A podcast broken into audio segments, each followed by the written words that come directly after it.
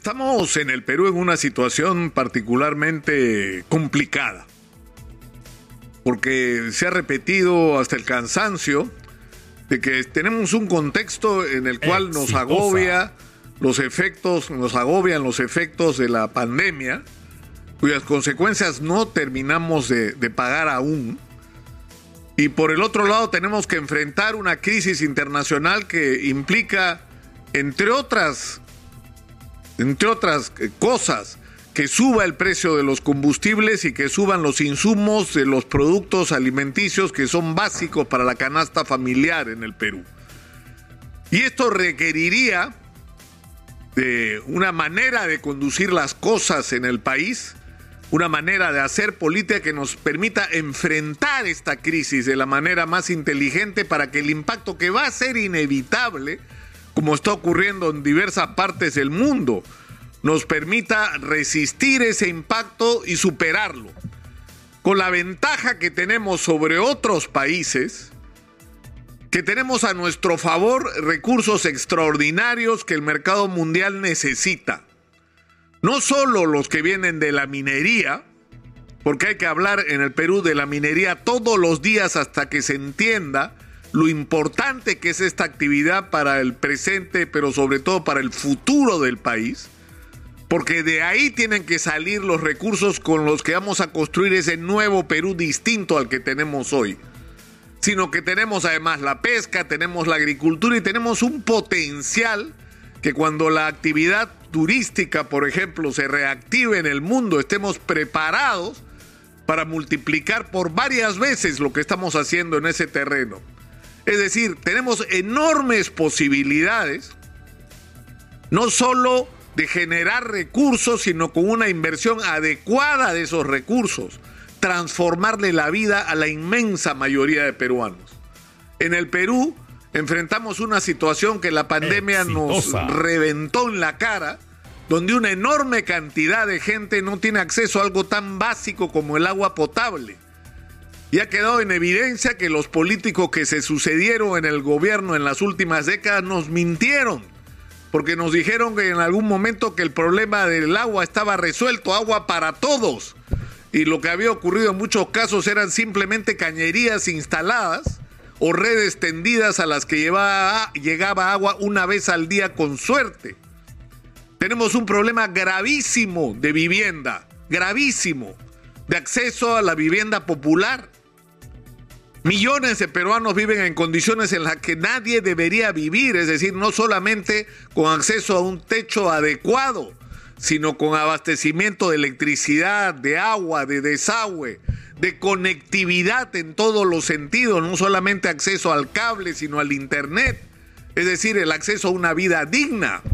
Tenemos un país donde en la agricultura hay muchísimo que hacer en un país donde como me decía hace algunos años un ingeniero chino que construía presas, yo no entiendo por qué los peruanos lloran, lloran porque hay sequía y lloran porque llueve demasiado y no son capaces de construir represas para no llorar cuando llegue el agua, sino celebrarlo porque lo van a almacenar y la agricultura va a dejar de ser estacional y deberían estar ocupándose de eso y esa agua les va a dar agua potable y les va a dar agua para la agricultura y les va a dar agua para la minería si quieren y si quieren para la producción de energía eléctrica, tienen un privilegio sobre otros países.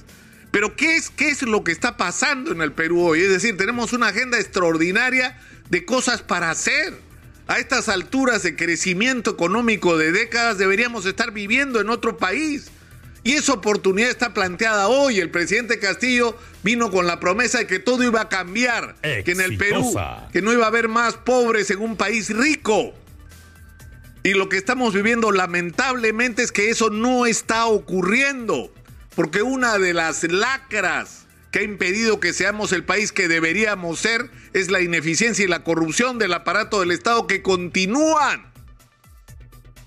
Pero no solamente eso, sino la necesidad de que para que esa transformación se produzca no solamente hay que tener objetivos claros como país de qué diablos queremos hacer y qué papel cumple cada actividad en nuestro proyecto nacional que no tenemos o en todo caso no compartimos porque no estamos todos mirando a objetivos comunes que sin importar las ideologías lo queremos lograr o los queremos lograr todos juntos, sino que seguimos con un aparato del Estado que es una vergüenza, que se construye en sus instancias de decisión en base al dedo y no en base a la selección de las personas más calificadas, en base a la meritocracia.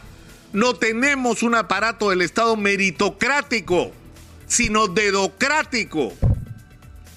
Y eso es una tragedia nacional. Y el problema es que cuando hoy se está discutiendo en este ambiente tan tóxico que si la vacancia, que no tiene votos en el Congreso, porque en el Perú todo pasa por el Congreso, que si el presidente renuncia, no va a renunciar, porque no quiere renunciar. Y estamos envueltos en una batalla campal entre los políticos y no hay tiempo, porque el Congreso hace también lo suyo, para ocuparnos de los problemas de los peruanos, para ponernos a discutir cómo vamos a hacer para enfrentar todo juntos, porque tenemos que enfrentar esto todos juntos. Si no nos ponemos de acuerdo en enfrentar esta crisis mundial, los efectos de la pandemia, y si no nos ponemos a discutir todos juntos cómo diablos vamos a hacer para aprovechar los recursos, por ejemplo, de la minería, atraer la mayor inversión que sea posible, por supuesto, respetando el medio ambiente y cambiándole la vida, en primer lugar, a las comunidades. ¿Y cómo vamos a hacer para que esos recursos sirvan efectivamente para, por ejemplo, potenciar la agricultura, tecnificar la agricultura, construir carreteras, puentes, almacenamientos de agua?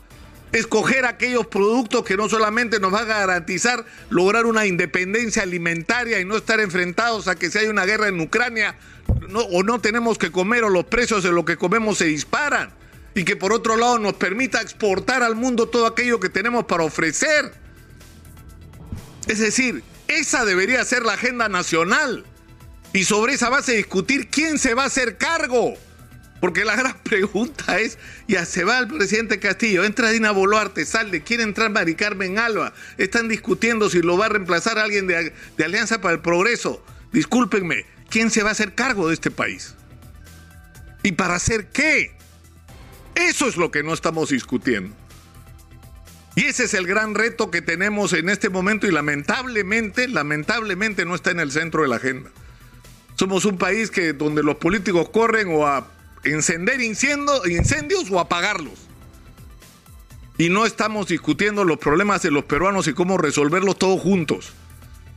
Y eso no significa que haya que renunciar a la fiscalización o que el presidente no tenga que ser investigado como tiene que ser investigado, como debieron ser investigados los anteriores durante su mandato por la fiscalía, amparándose en lo que la constitución permite, porque la constitución no dice que el presidente no debe ser investigado, dice que no puede ser acusado, lo cual está mal.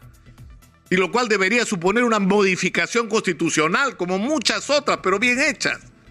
Como expresión de un consenso nacional y no una imposición de unos a otros. Estamos en una situación muy compleja donde hay que buscar los caminos para que la propia sociedad se haga cargo. Y, por ejemplo, una de las cosas que decía acá, lo dijo en este estudio Pedro Franque, que no es precisamente un hombre amante de ese tipo de decisiones, pero él decía hay que hacer obras por impuestos.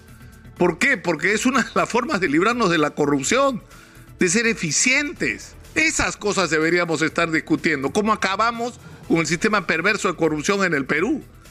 Pero, pero no es la agenda pues, de los políticos, porque a los políticos lo que les interesa es arrimar a uno para entrar ellos. ¿Para qué? Para hacer lo mismo que se ha hecho en Perú durante décadas yo creo que estamos enfrentados a un reto como ciudadanos, porque ayer Monseñor Pedro Barreto, y con esto termino, decía algo que, que no podemos negar.